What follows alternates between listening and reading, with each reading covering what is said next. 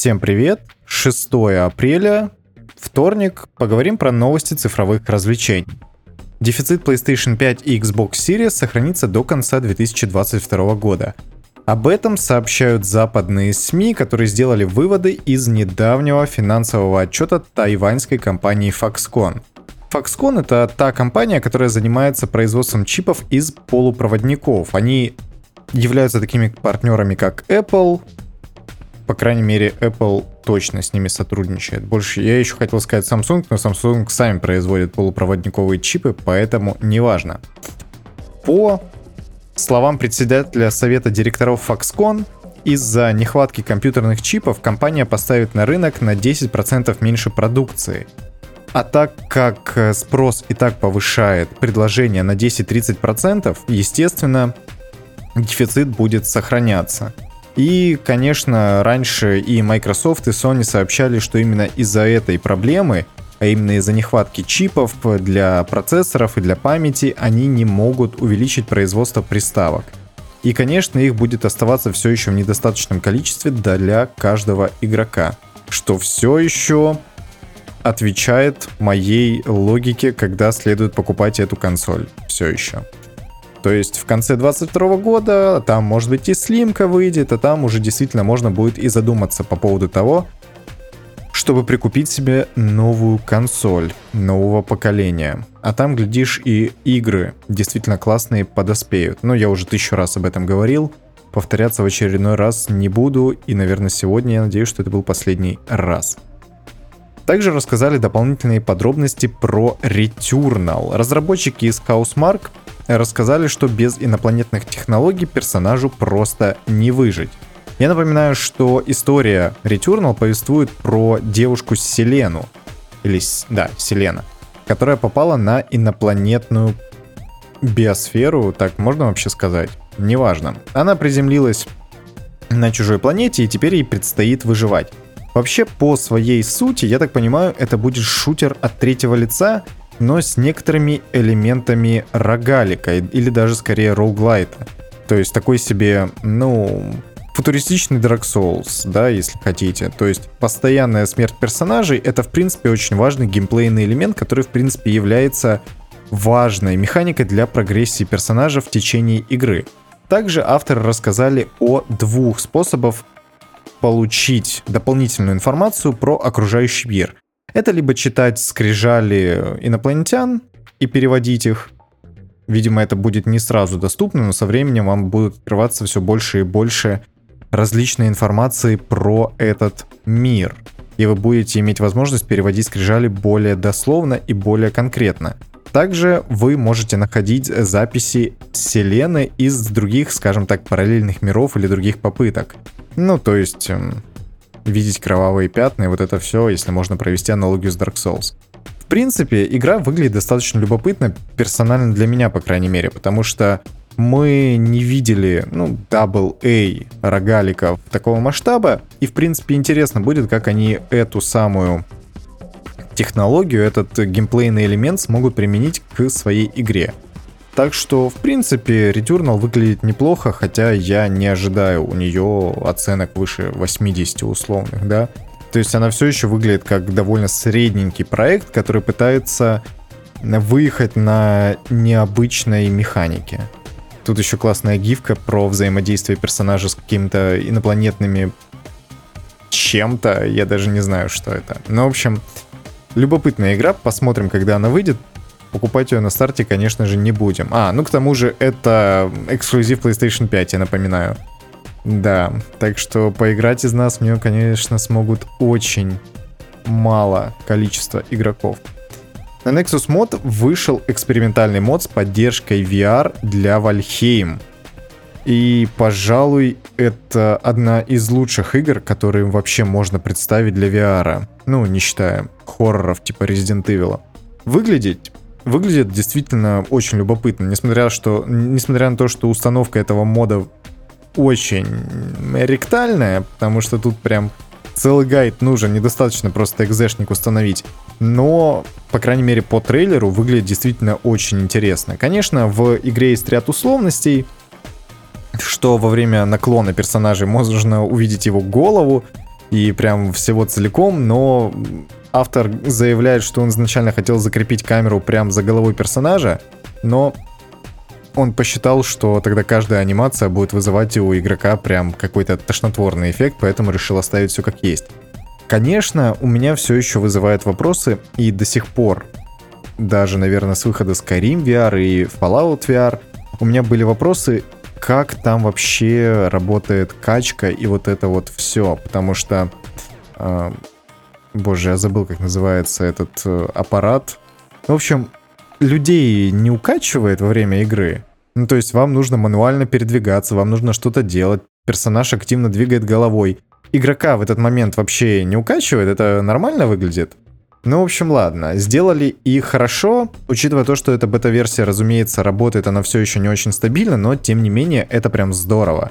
Вальхейм заслуживает такого классного мода, я надеюсь, что разработчики впоследствии самостоятельно допилят такую возможность. Netflix впервые раскрыл свои доходы в России. Выручка за последние два с половиной месяца 2020 года превысила 462 миллиона рублей. И это не доход, это именно выручка. Чистая прибыль всего лишь 24 миллиона рублей. Давайте сразу для сравнения. 460 миллиона у Netflix, но для сравнения, выручка Иви за весь 2020 год составила 8,8 миллиардов рублей, Ока 5,3 миллиарда рублей, Следом Винг, я не знаю, что это, 2,9 миллиарда рублей и Мегагод 2,6 миллиардов рублей. То есть, если мы эти два с половиной месяца очень грубо экстраполируем вообще на весь год, то есть умножим, ну там, в 5 раз, да, в 6 раз, то мы получим э, чуть больше 3 миллиардов рублей, то есть э, выручка Netflix располагается сразу за Ока и Иви. Что ж, я считаю, что для сервиса, который запустился в России только недавно, это в принципе очень хороший результат, учитывая то, что локализация большинства проектов все еще на Netflix недоступна, полноценная на русский язык. Конечно, она не везде нужна, но все-таки нужно понимать, что среднестатистическому зрителю для комфортного просмотра любого видеоконтента перевод на русский язык просто необходим. Я думаю, что Netflix со временем будет только наращивать количество подписчиков в России.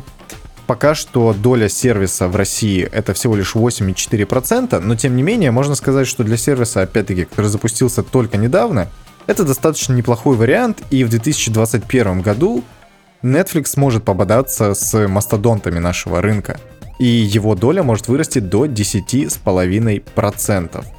В принципе, Netflix молодцы. Хорошо, что они наконец-то запустились в России. И теперь можно просто по подписке совершенно спокойно наслаждаться любимыми сериалами типа Ведьмака. Да, я сказал любимыми, не сказал хорошими. Говоря о сериалах, сегодня, а точнее вчера, ну я записываю это все еще поздно ночью 5 апреля, представили трейлер сериала «Локи» с Томом Хиддлстоном. И знаете, я, конечно, очень скептически, в принципе, отношусь к сериалам с персонажами Марвел, потому что ни WandaVision, ни Сокол и Зимний Солдат персонально для меня не выглядят чем-то прям уж любопытным, хотя я и фанатом не являюсь. Но Локи это просто сам по себе персонаж такой. Во-первых, Том Хиддлстон божественно прекрасен. Я не знаю, как раньше говорили про Джонни Деппа, что если ты с ним переспишь, ты не будешь считаться геем, я считаю, что с Томом Хиддлстоном это абсолютно так же работает, потому что это супер обаятельный, супер классный актер, супер классный мужик. По крайней мере, его человеческие качества периодически можно оценить по его поступкам.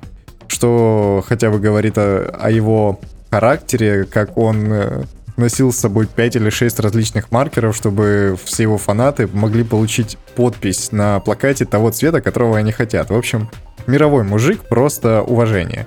И Локи сам по себе персонаж намного более интересный, чем Ванда и Вижен, простят меня фанаты Марвел, и уж тем более Сокол и Зимний Солдат. Это краеугольный вообще камень всей истории Мстителей и действительно очень важный, очень интересный персонаж. Поэтому, наверное, я думаю, что он вызовет э, намного больше интереса к себе, чем предыдущие сериалы Marvel.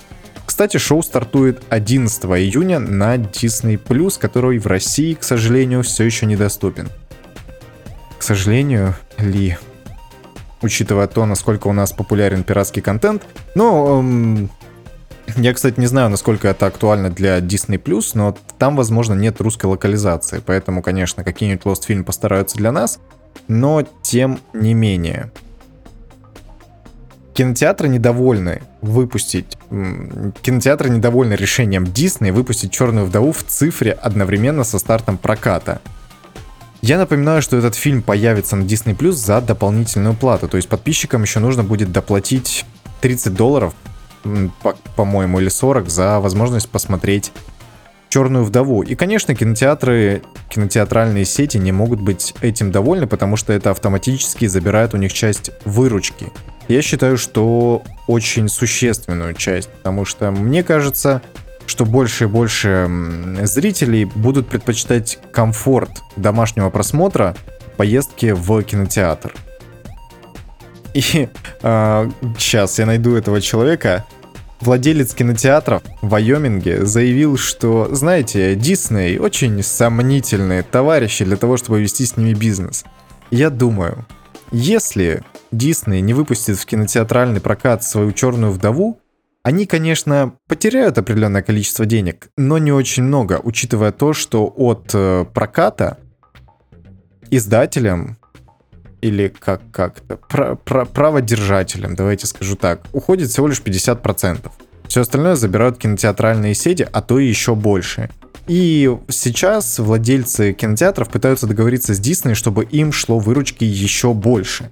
Я, конечно, понимаю, что Disney раньше заявляли, что они поддерживают кинотеатры, и они являются для них все-таки первостепенной платформой для проката собственных фильмов. Но у меня такое ощущение, что совершенно не владельцам кинотеатра нужно ставить условия для Диснея. Ну, что ж, такая вот история. Кто был прав, кто виноват, и что в итоге из этого выйдет – мы узнаем, к сожалению, не в ближайшие несколько месяцев, даже когда выйдет Черная вдова, а скорее всего последствия у этого будут более долгоиграющие, скажем так. И не доходя далеко от фильмов, нам рассказали немножко новой информации про Borderlands. Лилит и ее команда в поисках дочери Атласа. Кстати, кто такой Атлас? Я знаю, что это компания по производству оружия, вообще такой кибергигант, суперконцерн и вот это вот все во вселенной Borderlands. Но, судя по всему, это еще к тому же и один какой-то конкретный человек. И вот Лилит вместе со своей командой возвращается на свою родную планету, на Пандору, для того, чтобы найти дочь этого самого Атласа. В команду войдут Роланд, дикая юная подрывница Крошка Тина — безумец Крик, безрассудный ученый Танис и настойчивый робот-железяка.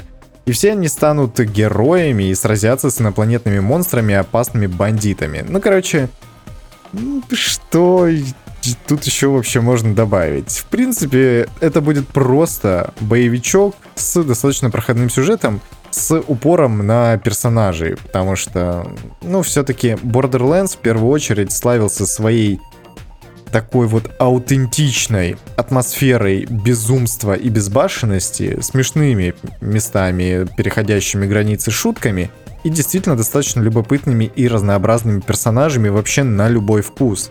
Найти себе интересного персонажа, за которым вы потом будете следить, в принципе, очень легко. И Лилит, в принципе, как в, в игре, выглядит абсолютно идеальным кандидатом на роль человека, который попытается вообще всех спасти. Ну, посмотрим, что из этого получится. Единственное, что я очень боюсь, что классный потенциально фильм могут превратить в бездумный боевичок с достаточно проходным сюжетом. Потому что, кто бы что ни говорил, но сюжет в Borderlands, его подача и его вот такая вот ироничность это очень важная часть игры, к сожалению, которая прошла абсолютно мимо меня, потому что все части Borderlands я проходил вместе со своим товарищем, потому что нарратив максимально противоречит э, геймплею. Играть в игру в одиночку очень сложно. Следить за сюжетом, когда ты вместе с товарищем, тоже невозможно. Мы там периодически выхватывали какие-то диалоги, кекали с, пош... с пошутеек, и на этом, в принципе, все. Ну, и я потом весь сюжет из истории серии на стоп-гейме узнал, между прочим. Ну, в принципе, хорошо, что сделают. Главное, чтобы было здорово. Как, как и всегда. Я надеюсь, что проклятие игр по... Фи, э, фильмов по играм не будет преследовать Border, Borderlands, потому что ими занимаются все-таки достаточно серьезные и важные люди в индустрии, которые уже сделали не один классный фильм. На сайте корейского регулятора нашли даты проведения альфа-тестирования Diablo 2 Resurrected с 9 по 13 апреля. В Корее к нему допустят только 20 тысяч игроков, и мне добавить как бы больше нечего. Diablo 2 Resurrected, мне кажется, очень ожидаемый проект всеми, кому уже нормально так за 20 лет, которые, которые играли в Diablo в детстве, в юности, и которые имеют вот ту теплую надежду в душе, что, в принципе, смогут сделать очень классный ремейк или продвинутый ремастер. Тут для меня грань на самом деле не очень очевидна, что это все-таки будет. Но, наверное, точно не ремейк, хотя они полностью перерисовали графику, поэтому подставьте сами, что вы там захотите в этом плане. И последняя новость на сегодня, буквально одной строкой, в файлах ПК-версии Assassin's Creed Valhalla нашли упоминание, возможно, третьего крупного DLC для игры. Судя по находке блогера, дополнение может получить и, скорее всего, получит название Метеор.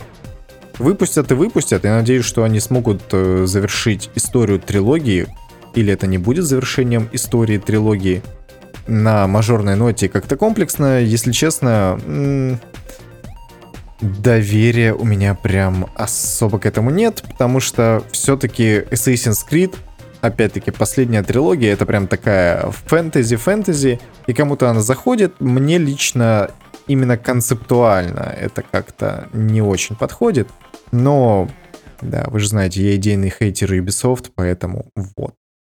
Что ж, на этом у меня все. Подписывайтесь на группу ВКонтакте, которая существует только для того, чтобы этот подкаст мог выходить на этой платформе. Ставьте оценки в Apple подкастах и пишите комментарии, потому что это просто приятно. И увидимся, точнее услышимся завтра. Пока-пока.